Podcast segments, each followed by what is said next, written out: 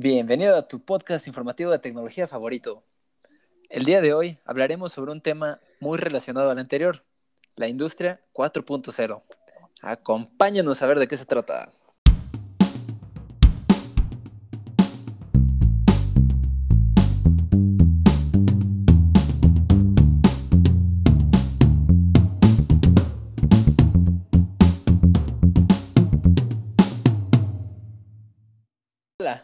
Buenos días, tardes o noches, cuando sea que nos estés escuchando.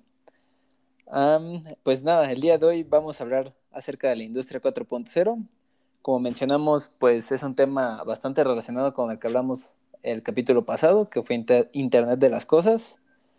Eh, y pues nada, vamos a empezar por un, por un breve eh, antecedente, o un, ajá, un estado de los antecedentes sobre este tema.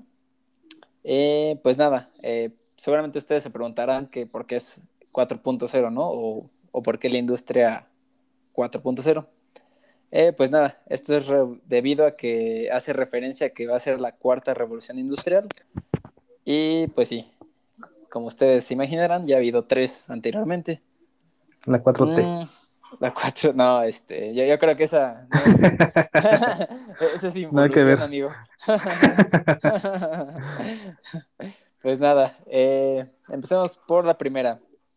Eh, se trató en realidad de la más importante y pues fue en el siglo XIX, como ustedes imaginarán, allá en Inglaterra, ¿no? Acá este, con todos los inventos estos de máquinas de vapor, de- en los que se empezaron a, a industrializar tal cual los procesos, eh, como les dije, a, a base de enormes máqui- máquinas eh, de vapor, calderas. Sí, ¿no? Sí. Como que fue el principal motor, ¿no? De este, pues el vapor. Y en Sí. estilo de steampunk, toda la, la onda en la industria, ¿no? Así es, sí, como bien podemos ver así. Pues de hecho en varias películas hace referencia, ¿no? Precisamente a, a la primera revolución industrial y que aquí fue donde pues empezó todo en el siglo XIX en Inglaterra. Claro. Em, pues nada, la segunda revolución industrial fue ya a inicios del siglo XX. Esto gracias a nuestro buen amigo Henry Ford, eh, quien Amigazo. tuvo, perdón. No, nada, no, sí. Sí, que tuvo el sueño eh, de que cualquier persona o ciudadano promedio americano, al menos en ese entonces, pues tuviera acceso a un automóvil, ¿no? Porque en ese tiempo era muy difícil que alguien tuviera un, auto y, y, pues su sueño de vida fue que cualquier ciudadano promedio pudiera tener esa facilidad y, y pues así es como nació la, la segunda revolución industrial que esta ya no fue a base de vapor, digamos que ahora fue a base de Electricidad. ¿no? Exacto. Sí, Y ya fue como más de la, la producción en masa de, pues, de las cosas, ¿no? Ándale, exacto. Ahora sí es. Por ejemplo, que- no me acuerdo del modelo del coche de Ford precisamente, pero recuerdo que todos salían eh, color negro, o sea, no podías elegir ningún otro Ah, color. ya. Era o negro o negro, te fregabas. Sí, y pues pues hoy en día ya como es que, muy diferente. claro, pues igual lo que revolucionó fue la introducción de las líneas de montaje, pues ya todo el proceso para optimizar, pues, los procesos de producción.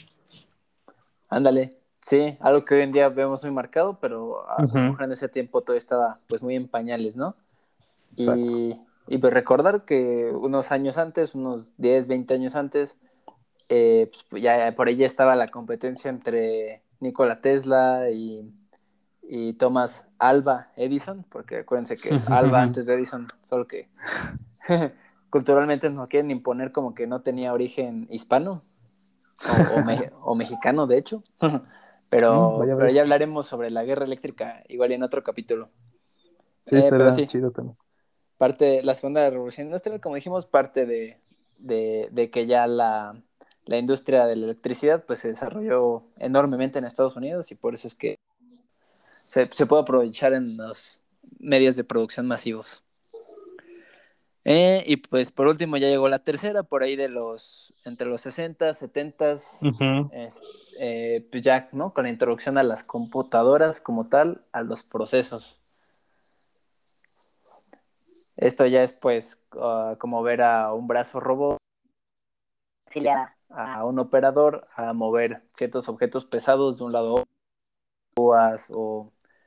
Claro, No, aquí como que ya las- empezó la automatización, ¿no? Este, pues ya están, pasaron de la tecnología analógica, pues ya a tecnología pues digital, usar más mecánicas, softwares y automatizar pues los procesos.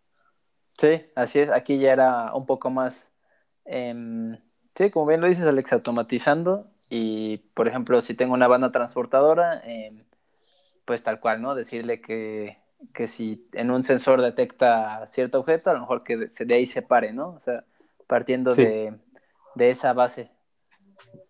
Y pues nada, la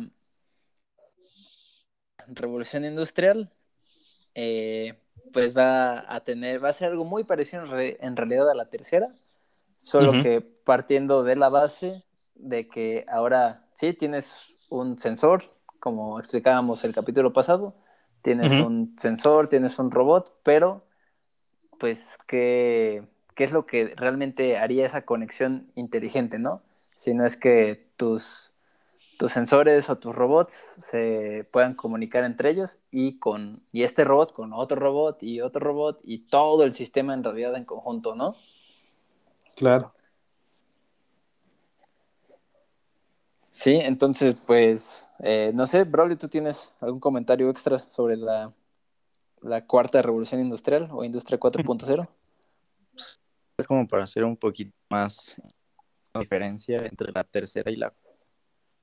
Eh, en la tercera, quizás algunos dirán, bueno, pues ya existía Modbus, ¿no? Los buses, eh, los primeritos que se empezaron a implementar y pues nos con otros, pero a final de cuentas la retroalimentación era con unos rates muy, muy lentos y dependías de la cercanía de las cosas. Ah, si pasabas el cableado de un lado de la planta al otro, pues no, ya de aquí a que le llegó la señal, uf. Este, entonces, pues también en la búsqueda por la rapidez se empiezan a implementar cosas nuevas como el Ethernet o Profinet, como el- seguramente conocerán los amantes de Siemens. Este, Ah, dale. entonces llegan estas nuevas redes que ya son bastante chonchas, que tienen unos poderes de transmitir datos impresionante y que abren y le abren las puertas muy, muy grandes, muy grandes puertas al intercambio de datos a unos rates de velocidad encañonados nunca antes vistos, ¿no? Ujú. Nada. O sea, al principio sí eran caros. Pues ahora ya sea como algo que aunque sea más elevado que los buses normales, Ujú. Pues aún así ya, ya han logrado que sean, pues vamos, eh, como decirlo, una opción más viable. Entonces ahora también con el Ethernet te das la posibilidad de hacer cosas también de manera incluso hasta inalámbrica. Ándale, sí, y precisamente es, es tal cual como lo estamos pintando aquí, o como tú lo, lo acabas de, de describir. Eh, pues es eso, ¿no? Es, es que tengas toda una red completa de, de robots, sensores, actuadores, eh, motores, yo qué sé, todo, todo, todo interconectado a, a una sola red y que de esa misma red tú puedas monitorear todo, todo tu proceso. Entonces, de hecho ya este, con In- Industria 4.0, perdón, hasta se habla de, de precisamente lo contrario que vimos en la primera producción de autos de, de Ford, que a- ahora al contrario, que hasta sea tan eficiente tu proceso debido a, a esta intercomunicación de, de, pues sí, de componentes, que ahora hasta todos los productos los puedes sacar como de cierta forma personalizados. Sí, exacto, Mm. cambiar de modelo en la, a mitad de la línea ya no suena algo tan descabellado como antes, incluso de manera automática.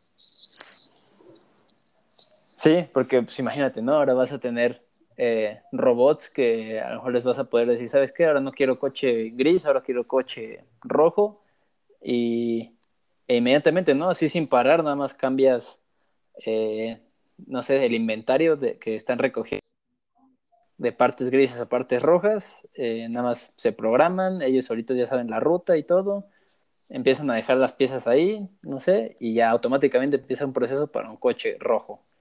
¿no? Entonces, pues sí es como bastante sorprendente porque imagínate ahora en un futuro vas a tener un coche así, pues tal cual, personalizado, como tal como tú lo quieres. Sí, incluso también, por ejemplo, los grabados de los productos Apple que puedes grabarlos sin costo en la página de internet. Ah, sí, eh, que te digo, no me extrañaría que estos eh, dispositivos que puedes comprar desde la tienda de Apple oficial, eh, la verdad no sé cómo se hagan, no sé cómo se hace proceso, pero la verdad no me extrañaría para nada que ese texto que tú estás queriendo grabar en tu nuevo iPhone o en tus AirPods o lo que sea, se esté mandando directamente el código a, a, una línea de producción una vez procesado tu pago y que aunque no importe que sean todos, todos diferentes, ahí esté pasando tu, tu iPhone en la línea y se esté grabando y pasa otro y se esté grabando y pasa otro y se esté Qué chido, ¿no? Será en tiempo real, ¿no? Este ver. Sí, ahí casi sí, ¿no? Este, sí, te digo, no, no me extrañaría para nada. Y pues eso gracias a, al internet. Sí. ¿Sabes? Otro ejemplo que se me viene a la mente. Eh, bueno, no sé si sea, ¿no? Bueno, hay creo que sí. En Amazon, este, no sé si han visto que hay unos almacenes de Amazon que ya funcionan totalmente autónomos con ah, unos robots. Con los robots, sí. Sí, yo me imagino que pues igual no haces tu pedido, ya el robotito solito va buscando la ruta y para mandarlo, ¿no? Sí, sí, de hecho es precisamente un, un muy buen ejemplo de Industria 4.0, así tal cual los robots eh, ahí operando para irte a entregar tu pedido. Y que precisamente hay que hablar de ello, ¿no? Que, por ejemplo, del el proyecto de drones que quiere lanzar ah, Amazon. Ah, está muy perro. E, eso está muy, muy cañón, ¿no? Que un, un dron te lleve tu, tu paquete a tu casa. Está, se, está de volarte los sesos, la verdad. No vas a escuchar allá afuera. Ándale, ya, ya escuchas un Pero... Pero yo creo que estaría, estaría muy cañón aquí en México porque, no sé, yo siento que la gente los va a querer tumbar. Se, les va a robar o algo así, ¿no? sí, sí, está triste aventándoles, aventándoles flechas así. Ah. flechas. uga, uga. uga, uga. Sí, no, pero es un, un, muy buen ejemplo, eh, precisamente esto que está haciendo Amazon, e, eso tal cual es increíble. Eh, como tal cual combinar Internet de las cosas con Industria 4.0, ¿no? Y estaría chido porque no sé si han escuchado que van a hacer un centro de Amazon en Guanajuato. Ah, eso no lo había escuchado. Sí, este, pues creo que ya lo están construyendo y todo el show, pero nos ganaron porque lo querían hacer aquí en Querétaro, pero pues ya es que los estados participan y pues ganó Guanajuato. Mm. Y pues ya espero que sea así, así de avanzado. Estaría pro. Y precisamente. ¿Cómo nos pudo haber ganado? Sin ofender no sé, este. Soborno ah, Pero bueno, uh, pues sí, y de hecho, qué bueno que hablamos de, de esto, ¿no? De, de, que los robots ahora están influyendo en, digamos, ahora en los trabajos también de la gente, ¿no? Porque precisamente pues, eso es un trabajo, ¿no? Agarrar y el paquete, almacenar, almacenarlo, perdón, repartirlo, entregarlo, todo esto pues, es un trabajo, ¿no? Para, para cierto tipo de personas. Y trabajos. Sí, exacto. Es, y eso es lo que va a traer, de hecho, muchísimo Industria 4.0, que ahora tal cual va a ser que los robots hagan todo, todas las funciones que hacía una persona, ahora las van a hacer entre todos los robots en conjunto, en una red. Y, pues sí, esto lastimosamente va a quitar muchos trabajos, o va a dejar gente sin empleo, pero digo, sin embargo, me quiero remontar un poquito de nuevo a, la primera revolución industrial, en la que si bien ya había máquinas que ayudaban, digamos, a la gente, y también en la segunda revolución industrial, por ejemplo, de la primera a la segunda, eh, hay que decirlo, ¿no? Que en el siglo XIX los trabajos, por ejemplo, eran pues, deplorables, ¿no? La verdad, la gente vivía pues insanamente, ¿no? Unas jornadas de trabajo como de 18 horas, 15, 18 horas que pues, los tenían así en soba. Y pues bueno, eso cambió un poquito más cuando llegó la segunda revolución industrial, o sea, las máquinas volvieron más avanzadas, pero esto también eh, conllevó a que la gente ya redujera su jornada laboral, ya no fueran trabajos tan pesados Y, pues todo esto, conforme ha avanzado la tecnología, conforme ha avanzado el, eh, pues sí, eh, la tecnología de, asistencia, digamos, para la producción, eh, si bien sí le han quitado trabajo a la gente, pero también la, gente se ha, visto desplazada hacia otros lugares, ¿no? Por ejemplo, en Industria 4.0 ya se prevé que la gente haga todavía un trabajo más administrativo todavía, por ejemplo, ya de seguir optimizando los procesos, ya no tanto de estar ahí en, haciendo la talacha, ¿no? Sino que también a lo mejor nos va a tocar hacer una parte un poco más creativa, ¿no? También, con lo mismo que decíamos de, de que vamos a poder personalizar productos y demás. Sí, pero bueno, creo que ahí hay un gap porque pues sí, o sea, sí hay trabajos que van a desaparecer y por lo mismo carreras que ya no se van a impartir en las universidades, ¿no? Eh, pero que hay de... Porque, por ejemplo, el concepto de la automatización, pues siempre ha sido, si tenemos nuestra pirámide de automatización en donde el nivel más bajo es producción y es la base para toda la pirámide y primero se empieza a automatizar para ahí, pues normalmente las reglas de las, de las pirámides es que tú puedes recorrer de la punta hacia abajo, pero nunca de abajo hacia la punta. Es decir, una persona que quizás eh, está orientada a la producción, es muy difícil que una vez sea desplazada pueda subir un escalón como para, para, pues sí, seguir con un empleo, ¿no? quizás su hijo podrá subir el escalón, pero esa persona pues ya fue desplazada. Entonces, sí, no, o sea, de que va a ser difícil la transición, sí va a ser, sí, sí, va a ser complicado. Sí, porque bueno, también, o sea, estudias una carrera y resulta ser que te desplazaron. No, no, bueno, al menos no sé qué tan fácil sería, bueno, voy a estudiar otra carrera. Sí, no, es invertir tiempo, dinero y esfuerzo, ¿no? Que es, pues es, es, mucho, es mucho. Y, creo que sobre todo eh, lo que nos va a pegar también va a ser ah, desarrollar una especie de envidia, ¿no crees? Así acerca, bueno, no acerca, vamos a desarrollar quizá una especie de envidia, de rencor hacia las máquinas, ¿no? Sí, y, y quizá esto empiece también, no sé, una especie de revuelta social o algo así, no sé. Este, o sea, suena, suena muy absurdo, muy de película, pero creo que sí puede llegar a pasar. Sí, exacto. Exacto.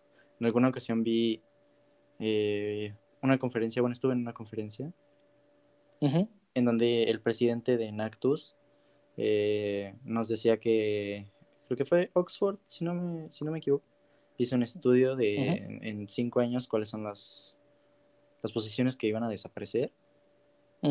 Y debido a esto, ¿no? De la automatización.